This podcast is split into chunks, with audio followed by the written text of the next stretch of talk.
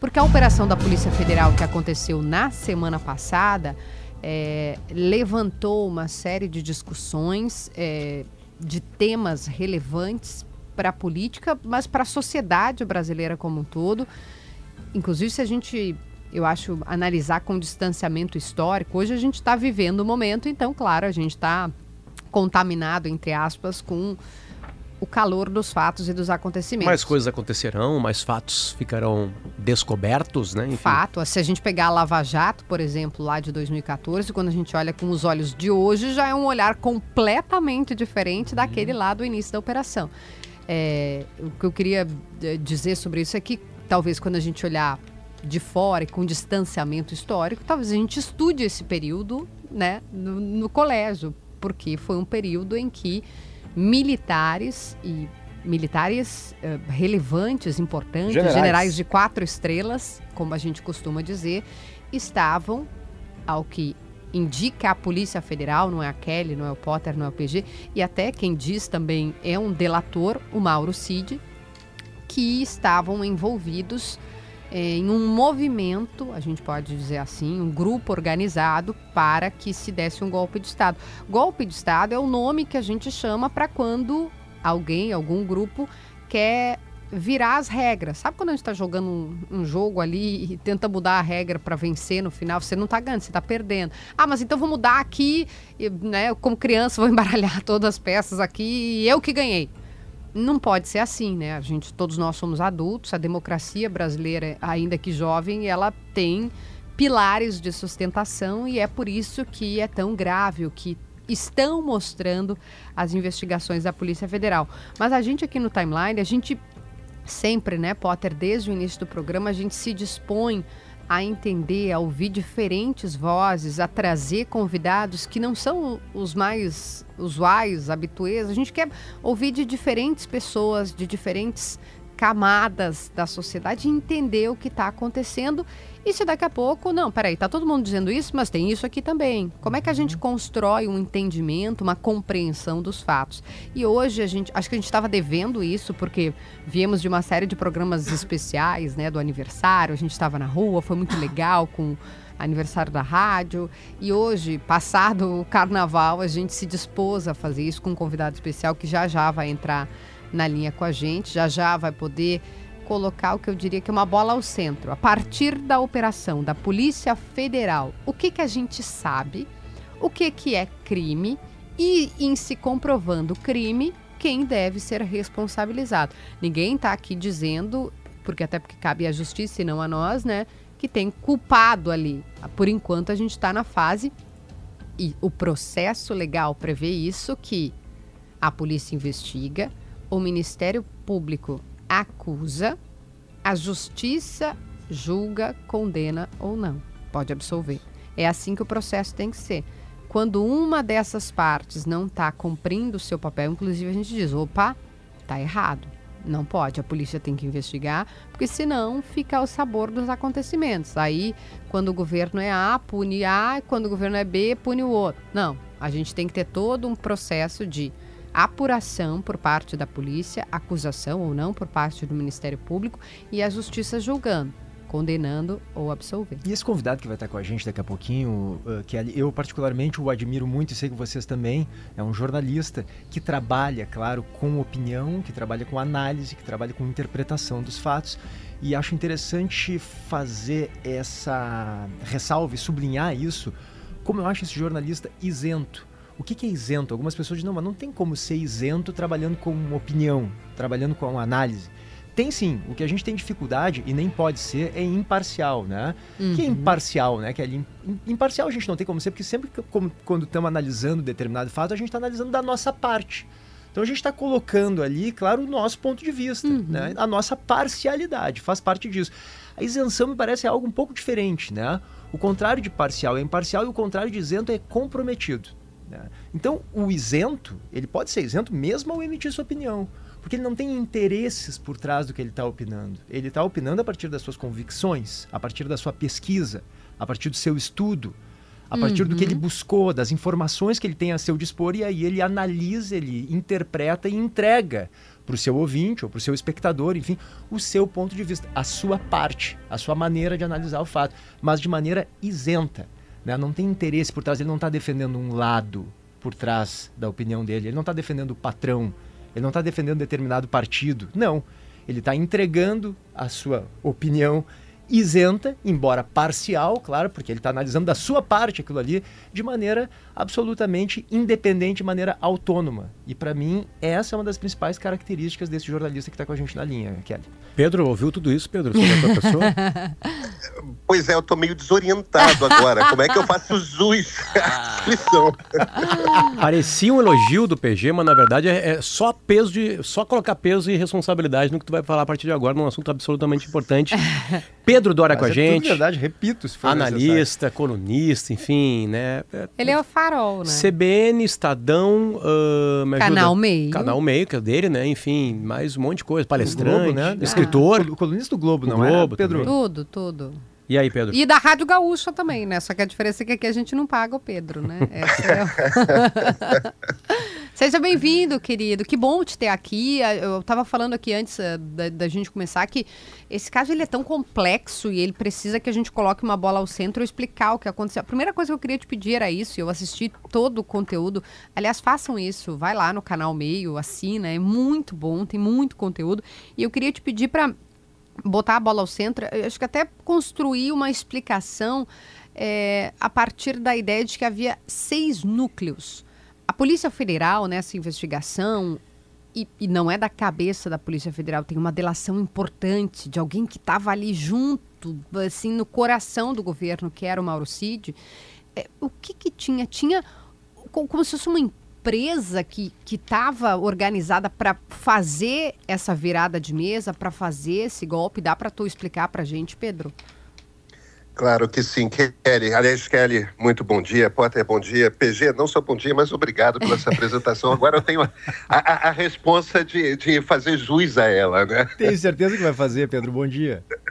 Bom dia. Vamos, vamos lá, vamos por partes. Kelly, exatamente isso. É, a primeira coisa que eu acho que a gente deve sublinhar é o seguinte: essa investigação, de toda, diferentemente de todas aquelas críticas que estão sendo feitas a respeito de vários inquéritos circulando no Supremo, essa investigação está seguindo a risca do que manda a Constituição, ou seja, a polícia investiga, no caso a Polícia Federal, a Procuradoria-Geral da República acolhe a investigação, transforma ela numa acusação, leva o Supremo Tribunal Federal e o ministro Alexandre de Moraes dentro do Supremo, a partir da requisição da Procuradoria-Geral da República, emite uma ordem e a partir daí começa o começa-se o processo de levantar novas provas para que seja transformado numa acusação formal e, e, seja levado a um processo de cada uma das pessoas envolvidas. Ou seja, o troço está rigorosamente sendo feito de acordo com o que a Constituição manda. O que, que a Polícia Federal descobriu? Ela descobriu, sim, a partir de uma delação do Mauro Cid, que é o ajudante de ordens do, do ex-presidente Jair Bolsonaro. O ajudante de ordens é um militar, no caso do Mauro Cid, um tenente-coronel, que acompanha o presidente para tudo quanto é lugar. Então, se você tem documento secreto com o qual o presidente tem que andar, está na valise do, do, ajudante de ordens, tudo mais. É, é, é, uma coisa superior a um secretário. É alguém que tem a responsabilidade quase que de organizar toda a vida ali do presidente. O principal delator desse caso é o tenente-coronel Mauro Cid, esse ex-ajudante de ordens do Bolsonaro. Agora, não é só isso. Eles gravaram uma reunião importante é, de, de, ministros com todo o ministério do Bolsonaro, ainda durante o governo dele, em que muito disso foi combinado, muitos documentos foram levantados, muitas trocas de mensagens em, em, nos WhatsApps de diversas figuras ligadas a esse planejamento, ou seja, ação de conversas em que o planejamento estava ocorrido, a, a base é muito sólida, tanto como testemunho como provas concretas a partir dessa reunião presidencial gravada, a partir de trocas de mensagens feitas entre os, os golpistas, porque o termo é esse. O que, que eles combinaram? Eles combinaram de montar seis núcleos de ação para dar um golpe de Estado. Ou seja, o que, que é um golpe de Estado? É violar a Constituição, não permitir que o presidente da República eleito é, tome posse e instaurar um novo regime no país, um novo regime que já não está abaixo da Constituição de 1988, porque ao final de quatro anos não terá sido eleito o novo presidente da República. Então, isso é um golpe de Estado. Quais eram esses núcleos? O primeiro núcleo era o núcleo de desinformação. Esse é o núcleo que todos nós testemunhamos porque foi o mais público. O que é desinformação? Eles precisavam, usando as redes sociais, desacreditar o processo eleitoral. Convencer a maior quantidade possível de brasileiros de que as urnas eletrônicas que a gente vem usando há mais de 20 anos para as eleições não são confiáveis, é, elas vão levar uma eleição fraudulenta e, e, e, tudo mais. Urnas, inclusive, que elegeram Jair Bolsonaro em quase toda a sua carreira como deputado e como presidente da República. Né? O segundo núcleo era um núcleo responsável por incitar militares a apoiar o golpe. Por quê? Qual era o grande problema deles? O alto comando do Exército é, é formado por 16 generais quatro estrelas. É a maior patente. Existem 16 generais quatro estrelas. Desses 16 generais, 11 não queriam dar um golpe de Estado. 11? E isso era um, 11. E isso era um problema para os golpistas. Eles precisavam, então, a partir do momento que eles não conseguiram é, convencer o alto comando do Exército, que é a arma que tem mais tanques, mais armas, mais militares, etc. Quando não conseguiram convencer o alto comando, eles precisavam sublevar por baixo, hum. ou seja, levar uma rebelião interna do exército. Então você tinha um núcleo responsável por incitar militares ao golpe de Estado. O principal foco dessa turma é o que eles chamam de kids pretos. O que, que são os kids pretos? São os soldados do Exército Brasileiro, os militares do Exército Brasileiro, oficiais, que têm o que eles chamam de o curso de operações especiais. É, é a elite militar, é, é a turma que trabalha com inteligência, é a turma que consegue fazer ações de provocação, é a turma que consegue se infiltrar em determinados prédios, enfim, tudo mais. Quer dizer, você, eles imaginavam que eles talvez precisassem fazer operações. Uma das funções dos kits pretos seria, por exemplo, prender o ministro Alexandre de Moraes, que era, naquele momento, ainda é presidente do Tribunal Superior Eleitoral. O terceiro núcleo era o núcleo de oficiais de alta patente. E aí é muito importante aqui porque mostra o quanto que foi corrompida a alta patente do Exército Brasileiro, aliás, não só do Exército, né? Faziam parte desse núcleo os generais Walter Braga Neto, uhum. Augusto Heleno, Paulo Sérgio Nogueira de Oliveira. Esses três eram generais da reserva. Mas tem um agravante aqui. O general Paulo Sérgio Nogueira de Oliveira tinha acabado de deixar o comando do Exército. Quer dizer, daqueles 16 generais do alto comando, ele era o chefe. Até meses antes, ele era o chefe. Naquele momento, ele era o ministro da Defesa. Uhum. Além deles, tinha um general de quatro estrelas da ativa, o, o general Estevam Teófilo, que é o general que comandava justamente os comandos especiais, aqueles kids pretos. O, o, o, general da ativa, responsável também pela principal força militar no centro-oeste, localizada em Goiânia, que é para o quartel dele que seria levado o ministro Alexandre de Moraes. E fazia parte também o almirante Almir Garnier dos Santos, o comandante da Marinha. Uhum. Quer dizer, o chefe de toda a Marinha brasileira. Então, esse núcleo, generais... esse núcleo, é, o terceiro núcleo é o núcleo então dos, dos generais dos mais mais altos. Exatamente, exatamente. Três deles da reserva, um deles ex-comandante do Exército, o comandante da Marinha e um general do alto comando do Exército. Uhum. Quer dizer, dois da ativa, três da reserva. Ali, aí, a essa turma se juntava o núcleo operacional de apoio às ações golpistas. Quer dizer, é a turma que ia fazer com que o golpe acontecesse, cuidar para que todas as operações acontecessem. E houve ação. Todas, todos aqueles acampamentos que nós vemos em frente a, a quartéis em todo o país, inclusive ao Forte Apache, que é o quartel sede do Exército Brasileiro, lá em Brasília, todos esses acampamentos já foram trabalho específico desse núcleo operacional. Então parecia aquela coisa espontânea, aquelas pessoas que foram se reunindo, tudo mais. Não, tinham vários kits pretos ali dentro, organizando o... aquela gente toda. Houve dinheiro que foi coordenado pelo Mauro Cid. Eles chegaram a pedir 100 mil reais. A gente ainda não sabe a fonte desse dinheiro. é, em que o ajudante de ordens do presidente usou para financiar a, o transporte de algumas pessoas chaves para esses acampamentos. E o que, que esses acampamentos serviam? Por que, que essas pessoas ficaram nesses acampamentos o tempo todo?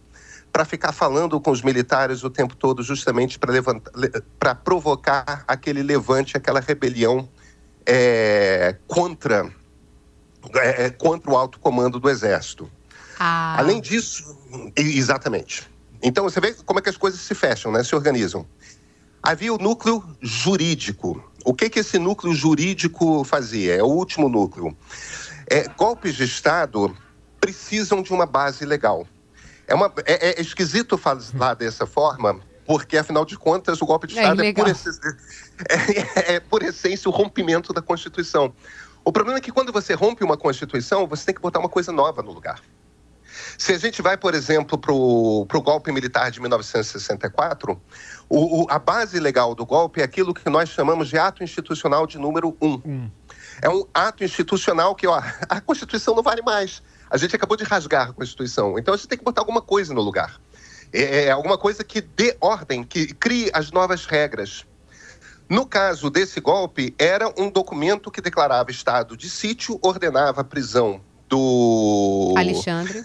Do, do, no início, Alexandre de Moraes e estabelecia uma nova ordem, dizendo que eleições seriam convocadas ali na frente e até ali, e, e, e até essas eleições, Jair Bolsonaro permaneceria presidente. E a razão seria houve uma fraude na eleição. Quer dizer, e, ou seja, o Lula prepara... ganharia. Uh, no caso, ganhou, né? Tá, mas vamos botar no hipotético. O Lula ganharia, a gente não aceita, a partir de agora a regra é essa.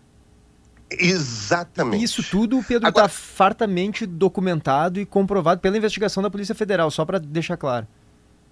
Tudo documentado. E a gente sabe, inclusive, por conta dessa investigação da Polícia Federal, de que o, o documento anterior que o núcleo jurídico preparou pedia prisão não só do ministro Alexandre de Moraes, mas também do presidente do Senado, Rodrigo Pacheco, uhum. que é bom lembrar, ele não é pres, apenas presidente do, do Senado. Congresso.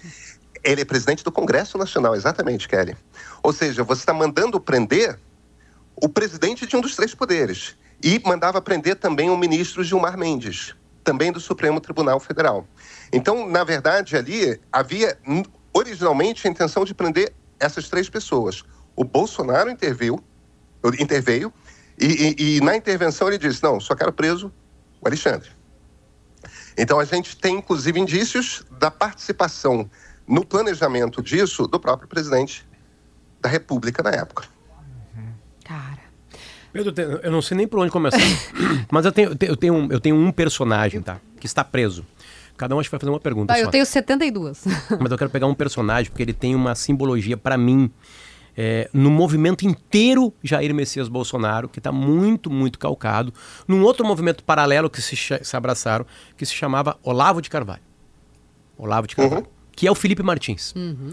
Felipe Martins Sim, foi, foi, aluno, foi né? Tá preso, né? Ele está tá preso, preso, né? Ele está preso, né? E ele estaria nesse núcleo jurídico, jurídico digamos assim, esse que né? o Pedro acabou de falar, isso aí. Né? Ele tem apelidos que tu pode falar pra gente, Pedro, enfim, né? É... E eu comecei a acompanhar isso, eu lembro que eu mostrava pra Kelly alguns podcasts, né? Uhum. Que eles uhum. falavam, e eu falava assim, Kelly, esse movimento tá crescendo. Olha só. Lá atrás, quando não tava, o Bolsonaro não estava eleito ainda. Bem falava. longe, tipo, isso aqui tem, tem alguma coisa. A gente via umas chegadas de aeroporto já com o Bolsonaro carregado no colo. A gente via algumas coisas crescer. E o Felipe dava uma. Ele era o soldado, digamos assim, do Olavo. Era. Né? Que rapidamente começou a reclamar do Bolsonaro, digamos passagem. Dizendo que ele não estava fazendo o que tinha que fazer. Não estava fazendo golpe que tinha que dar, enfim, para quebrar com toda, toda a estrutura brasileira para ter o que o Olavo achava que deveria ter. Felipe Martins está preso. Há uma simbologia muito grande nisso. O Olavo morreu, né? Enfim, né?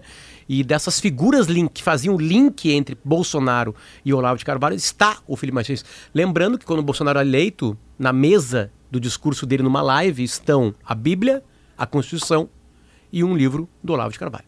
Uma, um compêndio de textos do Olavo de Carvalho, enfim. Quem é esse personagem?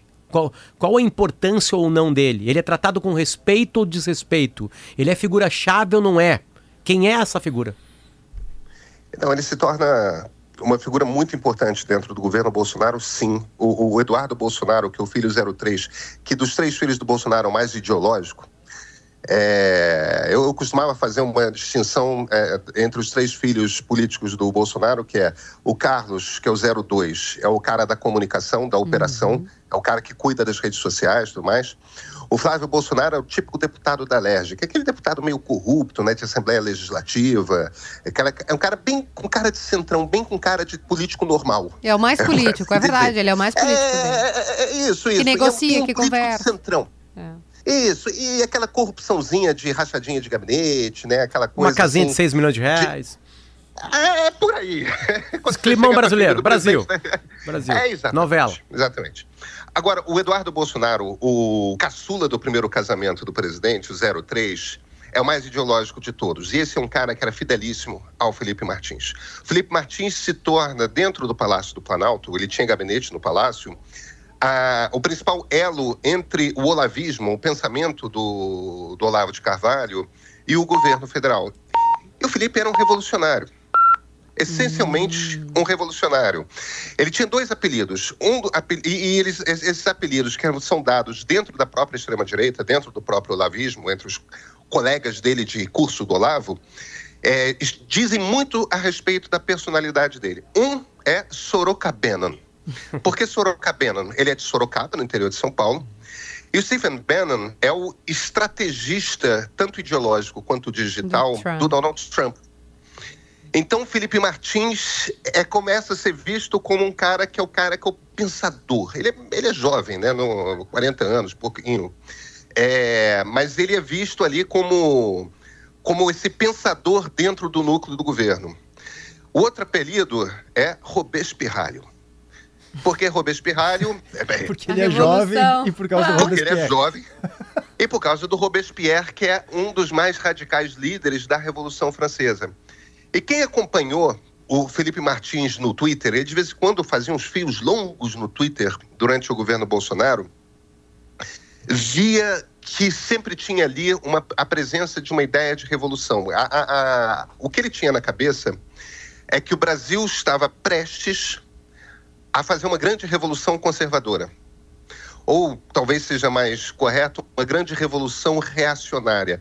É, é quase uma incongruência em termos, porque se é revolucionário não pode ser reacionário, reacionário é o contrário de revolucionário, mas uma revolução, uma mudança radicalmente da elite de um país, e o reacionarismo, uma, uma volta completa ao passado. Então, se a gente pudesse fazer uma completa mudança na, na elite de um país, sendo que ela representasse valores antigos, isso seria uma revolução reacionária. E é meio que isso. É, olha, tá na fronteira aí com o que a gente pode chamar de um movimento fascista, tá? É, é, porque é, é, um movimento autoritário, é ultra-religioso. O Felipe Martins tinha uma coisa católica muito forte. E ele sonhava com essa revolução. Ele falava dessa revolução com empolgação e tudo mais. E quando a gente vê ele, não só no núcleo jurídico, como no comando com a responsabilidade do núcleo jurídico, no fim das contas, o, o que a gente percebe é que os próprios golpistas viam ele como ideólogo mesmo, como o cara que trazia as ideias, o pensamento por trás do que que do que que esse golpe de Estado seria. Ah, depois. Porque a minha dúvida era se ele. Eu entendi, essa parte acho que está perfeita, né? Da ideologia. Acho que esse link que o Potter fala com o Olavo de Carvalho é isso. É que não tem essa revolução é base, sem ideologia. É a ideologia, exatamente. Você quer implementar aquilo, né? E, e, conversa com boa parte dos valores da sociedade brasileira hoje, né? Que é a questão muito forte religiosa. Eu não estou dizendo aqui que é certo ou que é errado, mas dos valores, do conservadorismo. Então, tinha uma razão. Ele, ele não estava assim. Tinha um um aproveitamento de uma boa vontade, de bons sentimentos para fazer e, uma outra coisa. Ok, mas o que eu queria perguntar, acrescentando na do Potter, é: o Felipe tinha essa coisa ideológica, mas ele, cabia ele também, tipo, elaborar o, o, o documento, esse que tu falasse, do, do, do, da nova regra, porque ele era do núcleo jurídico, ele tinha esse conhecimento e, e tinha esse papel de fazer o, o, o verniz da legalidade. Sim, por que, que ele está preso? Em, em termos, Kelly, é, o que ele o, o, eu já vou chegar no que porque ele está preso. O, a responsabilidade dele pelo núcleo era de localizar juristas que pudessem ah. dar o acabamento fino, e foi isso que eles fizeram. O verniz. Não é que ele fosse escrever é, o documento, ah. aí para isso você precisa de um jurista, mas ele seria a figura que traria as ideias por trás do que esse documento vai representar.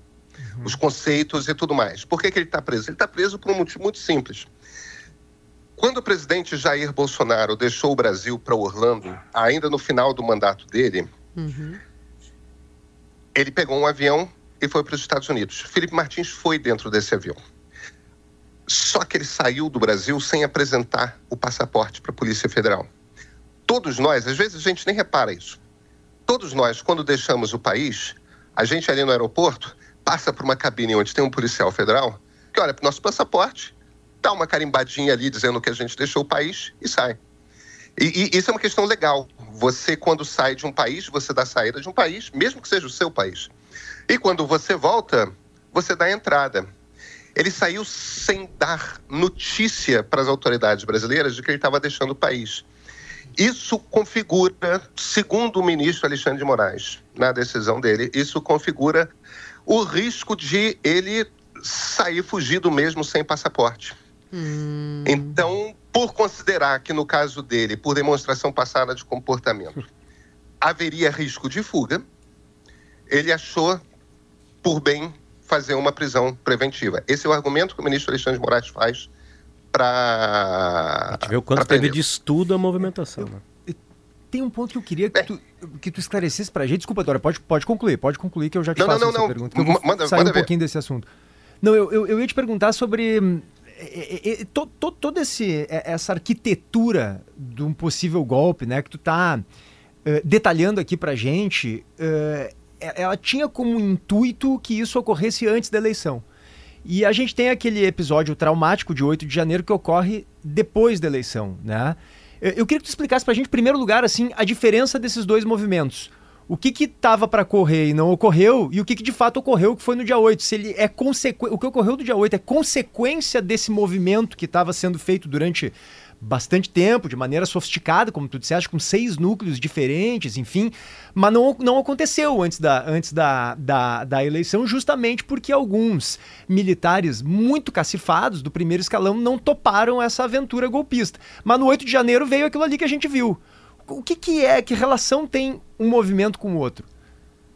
É, é vamos lá tem o que nós sabemos e o que nós supomos, e a diferença entre uma coisa e outra é, é muito grande. Nós sabemos que o 8 de janeiro é consequência desse planejamento. Por que, que é consequência? Em função desse planejamento, houve, houve ação, por exemplo, de concentrar uma quantidade grande de pessoas na frente de quartéis. Uhum. Não haveria o 8 de janeiro se não tivesse uma quantidade imensa de pessoas falando sobre impedir o Lula, o presidente Lula, de chegar à presidência durante um mês na porta do quartel-general do Exército em Brasília. Não haveria o 8 de janeiro sem isso. Então, a consequência é, é, é óbvia. O problema é se é possível estabelecer entre esses oito núcleos e o 8 de janeiro alguma relação de ordem. Alguma relação de. Houve a ordem, houve o. o é, é, é uma consequência direta ou uma consequência indireta, no fim das contas. A gente não sabe disso, não tem indícios disso.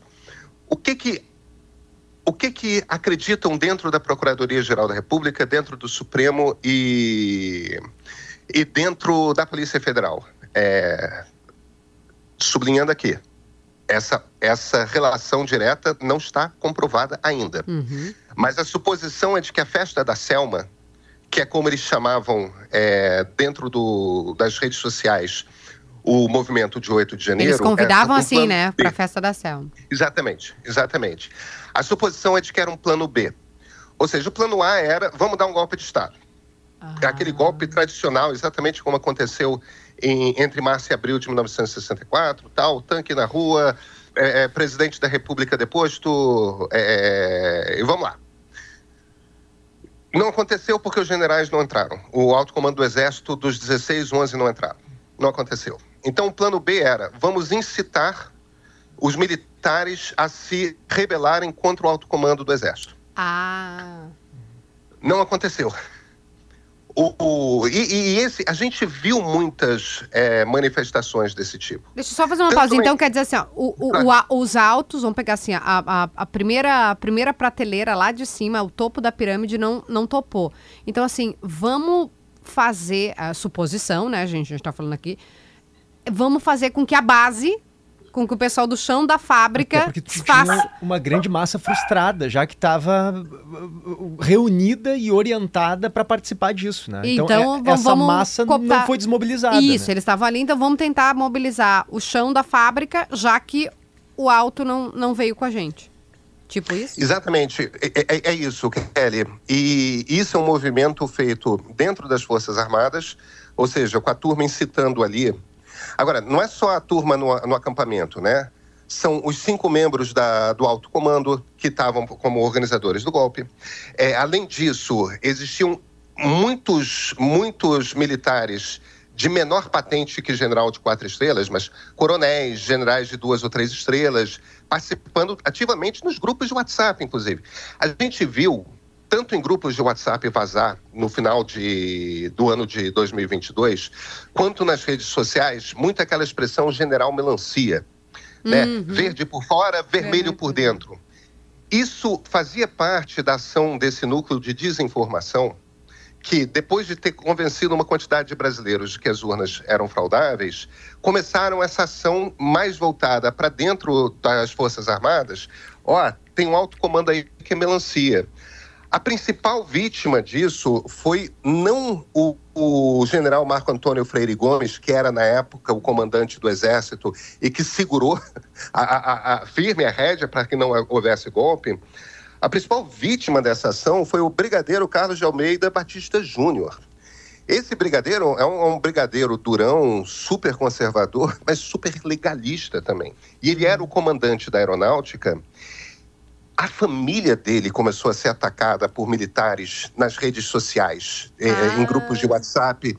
Vocês, como jornalistas, certamente já sofreram ah, ações de cancelamento, de ataques coordenados pelas redes, tudo mais. Nós todos já vivemos isso. Porra. Imagina, imagina gente que nunca sofreu isso e de repente sofre isso de todo o bolsonarismo ao mesmo tempo. É, a mulher do brigadeiro, filhos. é, ele foi muito pressionado, chamando de- sendo chamado de melancia. É, era uma ação psicológica mesmo. Os caras quebrarem, se não por eles mesmos, pela pressão que estavam sofrendo internamente pela família. E, e o que o brigadeiro falou e, e agiu naquela época, a gente tem mostras de- dessas falas através da investigação e através de declarações de imprensa, é que é, o militar não pode quebrar porque se quebra, a ordem constitucional quebra. É, quer dizer, ele tem uma coisa de. É, para um liberal como eu, às vezes, valores profundamente conservadores, mas, mas a fidelidade ao legalismo, a legalidade, a ordem constitucional que ele demonstrou é, é exatamente o que se espera de um militar ideal. E para o militar ideal, isso é inegociável, né? Isso é a base, Exatamente. né? Pra, pra, tá tá, É tá no cerne do, do- da questão do militar. E eu queria só vo- pegar nesse ponto que tu está dizendo, na pergunta do PG. ah, tinha, ah, pelos diálogos que a gente viu ali, quem olhar a decisão do, do, do Alexandre e tudo que foi publicizado, é, ordem dos generais, de parte dos generais, para ir atacar essas pessoas, como do Braga Neto, que diz Isso. cagão, né? Isso. E fala assim, vamos Isso. entregar a cabeça dele. Quer dizer, tu pega e diz assim, ó, não, vai lá atacar o cara. Que isso, gente?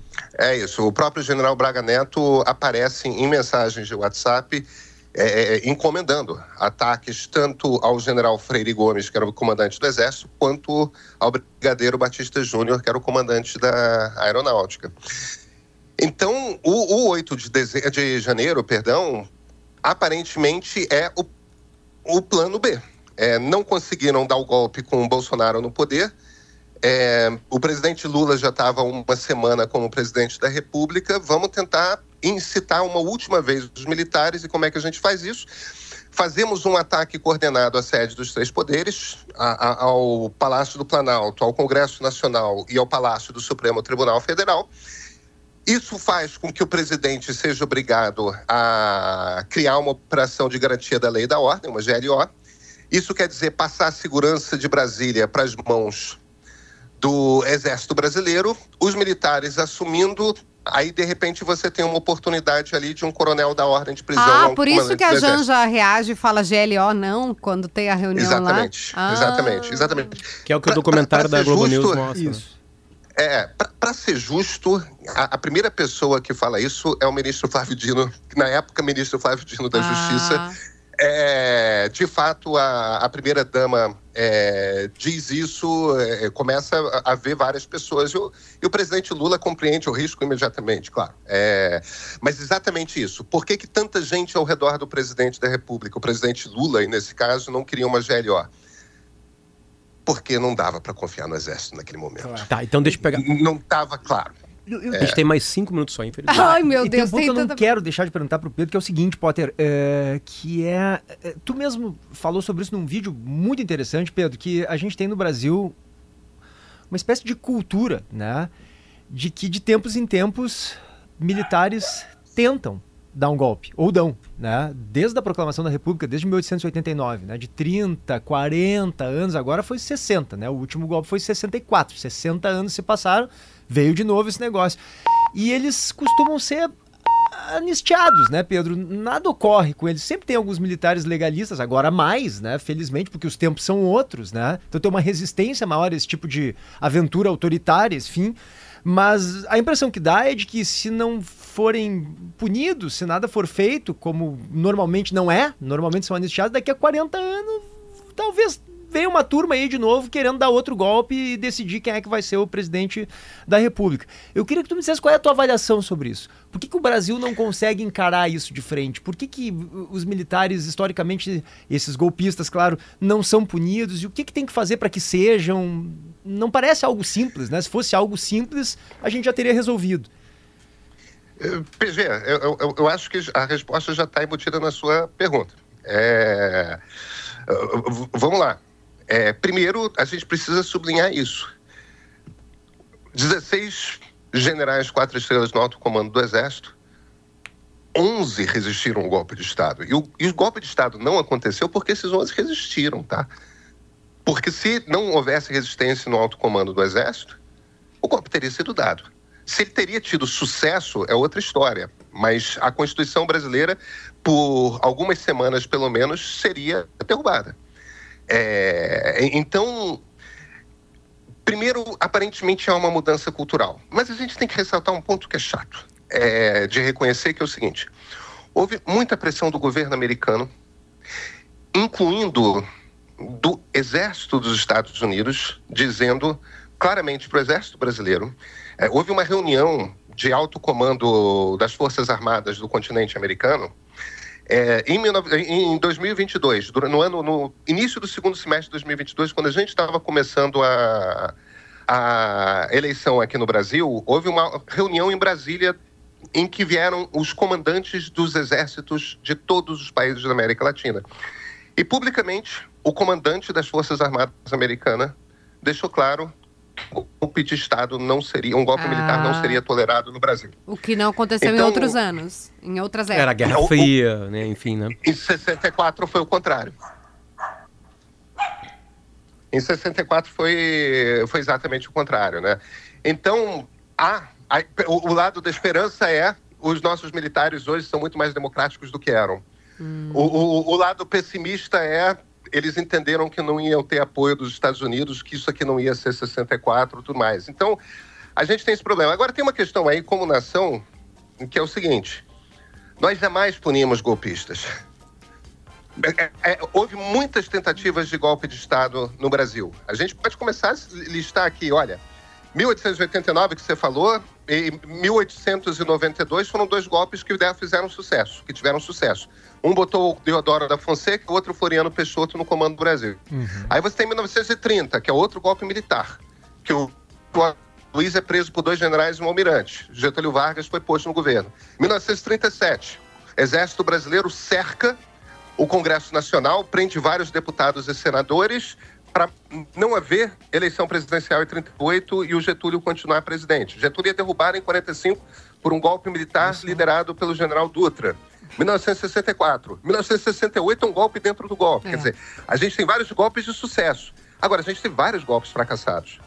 E nenhum dos golpes fracassados militares são punidos. Sempre existe algum tipo de anistia. Mesmo pós-ditadura militar, anistiamos de novo. O que tem que acontecer agora é que esses cinco, eh, eh, esses quatro generais quatro estrelas e esse almirante, eles precisam ser presos.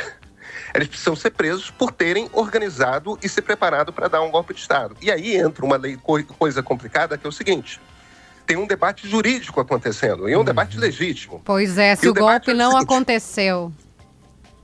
Exatamente. Aí a questão é essa. A questão é o, a lei que nós temos que pune crimes contra o Estado Democrático de Direito, que é uma lei nova, inclusive, ela não pune a tentativa, ela pune a ação.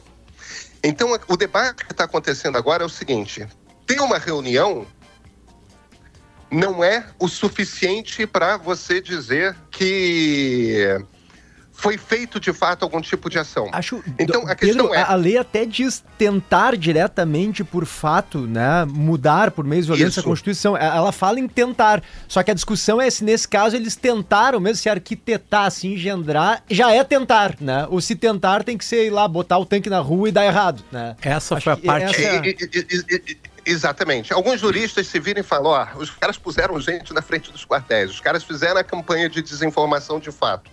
É, os caras movi eh, moveram uma ação de descrédito de, é, de, de, generais de alta patente. Os caras, quer dizer, ações aconteceram.